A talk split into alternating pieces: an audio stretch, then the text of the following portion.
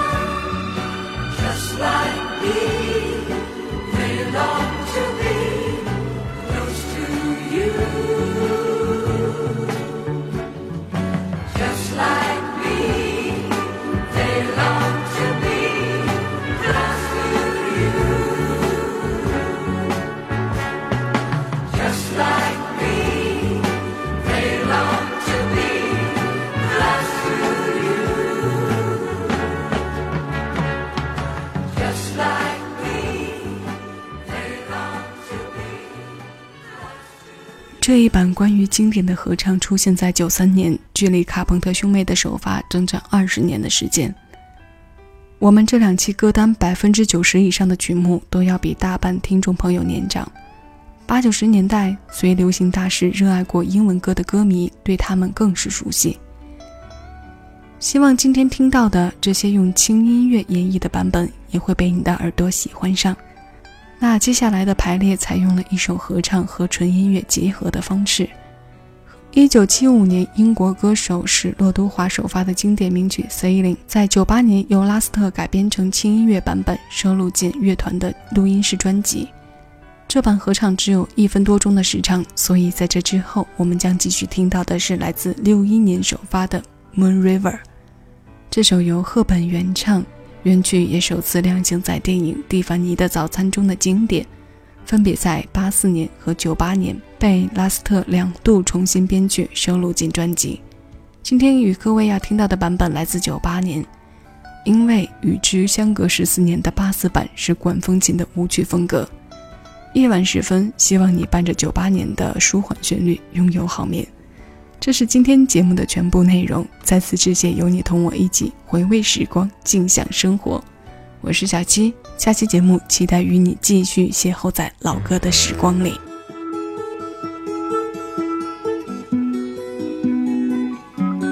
I am saving，I am saving。